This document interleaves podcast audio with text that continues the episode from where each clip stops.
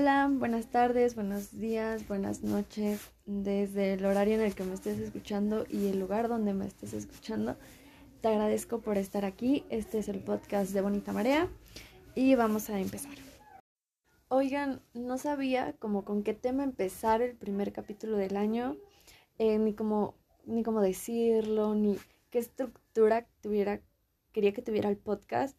En realidad aún ando en el proceso de descubrirlo pero sí tenía muy claro que en estos capítulos que vengan eh, voy a hablar de temas que a lo mejor a mí me gusten o que he notado que les gustan, pero no tanto con una perspectiva como psicológica, sino como desde mi experiencia, desde lo que yo veo, siento o percibo, eh, no solo dentro de la institución o de mi carrera, sino también como de mi vida diaria, que sea como un diario semanal en donde yo pueda contar alguna anécdota o tema que me llamó la atención. Y entonces esa intención va a ser honor hoy porque eh, me dieron muchas ganas, en realidad estaba haciendo mi tarea, me dieron muchas ganas de escribir un episodio y contárselos eh, sobre cómo es el apego, cómo en realidad se vive y de lo poco que se habla eh, acerca de esto y cuánto cuesta. si me trabo o pasa algo es porque otra intención del podcast es que ya sea todo de corrido, que no intente como perfeccionarlo o grabarlo por partes, no. Va a ser todo como salga, todo como se pueda, todo muy humano y entonces yo creo que así va a ser más cómodo para ustedes escucharme y para mí poder contárselos. Entonces les decía que esta semana me he atravesado como con la idea tan arrebasada o incluso como perturbadora de, de las caras del apego que en realidad no vemos. Nosotros podemos ver a cualquier persona normal y en realidad no imaginamos ni dimensionamos las luchas que tienen dentro de o de los trabajos que tienen que arreglar, etcétera. Entonces estábamos viendo en la universidad un tema del apego y en realidad es que creo que hay muy poca empatía respecto a esta situación siempre somos como de, ah, ya supéralo, ah, nada más por eso. Como que aún como sociedad no estamos acostumbrados a validar las emociones de los demás, de ver y decir, ¿sabes qué? Te entiendo. O incluso si no te entiendo, ¿sabes qué? Me imagino que esto sí te está costando trabajo. El apego es en realidad un tema que yo creo que muchas personas han o hemos experimentado y en realidad es súper difícil salir de, de ahí. Que poco se habla de cuánto trabajo, amor propio y fuerza se necesitan para salir de un apego. Hablándose de cualquier tipo de apego. Sea apego a tu novio, sea apego a alguna amiga, alguna amistad, sea apego a tu familia, a tu trabajo, etc.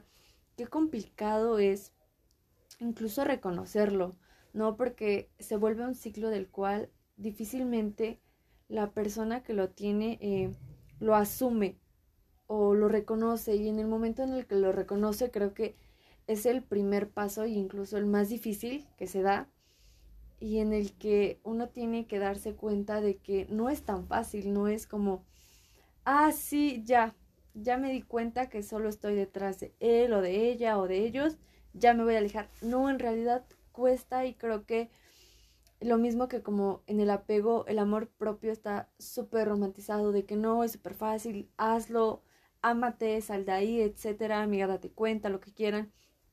Pero en realidad, ¿cuánto trabajo cuesta? ¿Cuánto trabajo cuesta reconocer una conducta de nosotros, de decir, es que creo que estoy queriendo de la forma incorrecta? Eh, se los platicaba en un post de la página que tengo, lo hice en colaboración con una chica. En realidad a la chica nunca la he visto en persona, pero se me acercó por eh, DM y me dijo, oye, ¿quieres? Hacemos una colaboración. Y yo, no, sí, ¿qué tema? Por la página me habían pedido mucho el de dependencia y la semana pasada lo subí. Y en realidad es que eh, la frase introductoria al tema del post eh, de te quiero, pero creo que te puedo querer mejor desde la libertad, en realidad me hizo mucho eco y me ha hecho mucho eco desde ese día eh, de, de, que en realidad a veces la, el apego o la dependencia, claro, nos permite amar, nos permite querer, pero ¿qué tan sano es para nosotros querer de esa forma? o qué tan sano es para la otra persona recibir amor de esa forma. En realidad me lo cuestioné y es como que, como ver la realidad de las caras que a veces se romantiza o se ignora o pasan por alto o preferimos no ver, eh, como cuando esos memes de que, ah, mi tóxica o mi tóxico, en realidad no sabemos ni siquiera qué hay de trasfondo y es súper complicado y, y, es como una nube inmensa o una montaña que aún no sabemos que está, pero quería compartírselos, no solo si ustedes son una persona de apego, porque estoy hablando esto desde mi experiencia, lo que mis pequeños ojos han permitido ver. Entonces, no sé si son una persona que tengan apego, que tuvieron eh, apego, no sé si son unas personas que tienen alguna persona que se acerca dependiente de ustedes, porque también es el caso de que tú eres el, el o no el causante, sino la persona que recibe esa dependencia. Entonces, eh, lo quería compartir para que si eres alguno de estos eh, elementos, si eres la persona que tiene apego y en este momento lo estás reconociendo, te felicito, porque el primer paso para poder querer desde otra perspectiva es aceptarlo. A veces nos cuesta reconocerlo por, por muchas circunstancias, incluso por la presión social, pero si eres capaz de reconocerlo, seguro serás también capaz de arreglarlo. Arreglar esa conducta, porque en realidad eh, yo hace unos días me expresaba de no, mi salud mental está por los suelos. Y mi psicóloga me dijo, no permitas que solo un defecto dentro, un, que solo un pequeño error o equivocación te haga creer que todo está mal, porque no es así. Entonces me lo dejó de lección y estuve como analizándolo y es verdad, a veces creemos que todo está mal dentro de nosotros solo porque una cosa está fallando y no es así. Y si tú eres una persona que, que tiene apego hacia otra, lo estás reconociendo, te lo felicito y sé que hay muchas otras cosas buenas en ti y que esto solo es una cosa que hay que ajustar y que va a salir demasiado bien. Y pedir, pedir ayuda también es muy de humanos, es muy de sabios. Si reír es de eh, inteligentes, llorar es de sabios. Y creo que el aprender a quitar esa actitud destructiva es en realidad uno de los procesos más desgastantes y de los que pocos se felicitan. Es una carrera como todas diaria, luchar por tu salud mental hasta encontrar el equilibrio. Es constante, es todos los días, es pararte y decir, hoy, hoy no eh, le voy a reclamar algo que no existe. Hoy no voy a, este, a revisar su perfil, todas las cosas que hagan alguien dependiente.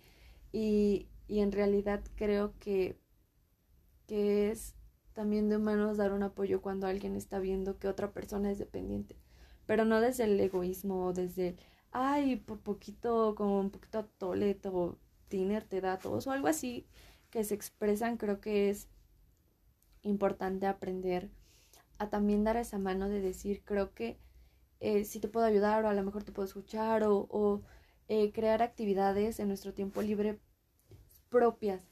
Saber que podemos hacer nosotros las cosas solas y no es ser que no solo una persona represente todo lo que nosotros somos. Y suena tan fácil y ahorita que lo digo es como que sí, sí es súper fácil, pero yo sé que para una persona dependiente no lo es ni de broma.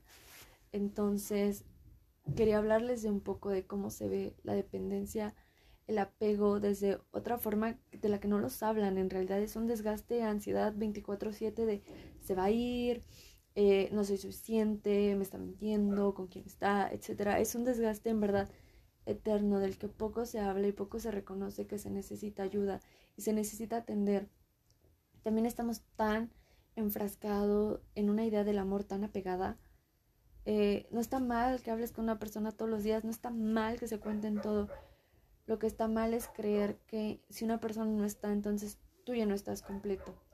Y es bien difícil creértelo y es bien difícil entenderlo y es bien difícil sanarlo y también sanarlo en esta estructura tan pesada que tenemos en la sociedad.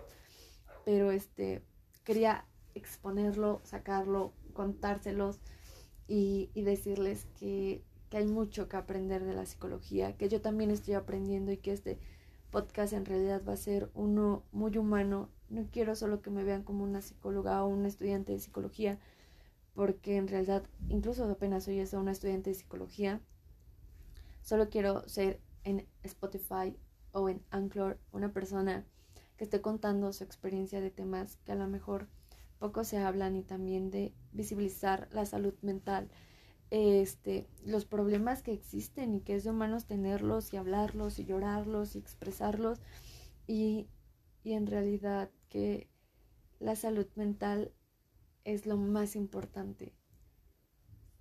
Es de las cosas de las que poco se trabaja, poco se habla, pero que con ella es indispensable vivir. Hay una comparación que últimamente he estado haciendo, tener un, problema, una situación de salud mental es como tener una piedrita en el zapato. Haces las cosas, estás haciendo otras cosas, comes, vas, vienes, pero en realidad no es cómodo. No es cómodo tu andar, no es cómodo tu bailar, no es cómodo ni siquiera tu sentar porque hay algo que se tiene que arreglar y de lo cual poco se habla. El apego es una de esas cosas de la que poco se habla y creo que en el momento en el que lo reconozcamos va a ser un paso importante para nosotros y para la sociedad. Hacer relaciones sanas en las que se pueda amar desde la libertad no significa que no se ame más o menos, significa que se va a amar de la forma de la forma más sana que puedes tú amar. Entonces, eso era todo por hoy. En realidad solo estoy sentada en mi cama tratando de desahogar todo lo que he vivido sobre este tema y todo lo que he visto sobre este tema y todo lo que he sentido sobre este tema y todo lo que me han contado por DM sobre este tema y este y nada, muchas gracias por escucharme. Si quieres más información sobre el apego, te invito a verme en mi página Estoy como arroba psicóloga bajo en bajo desarrollo. Ahí a, veces subo sobre muchos temas o sobre muchas frases que de repente me llegan a la mente y espero que este podcast regrese cada semana con nuevos temas. No sé cuáles, no sé cómo, pero en realidad muchas gracias por estar y por acompañarme y sé que en un par de meses o de años que se haga viral todo esto o sé que voy o incluso hasta ahora llegar a las personas indicadas. Sé que estoy siendo escuchada por las personas indicadas y seré y seremos siempre compartidos, acompañados y amados por ellas. Entonces nada, muchas gracias por estar. Te mando un abrazo y nos vemos a la próxima.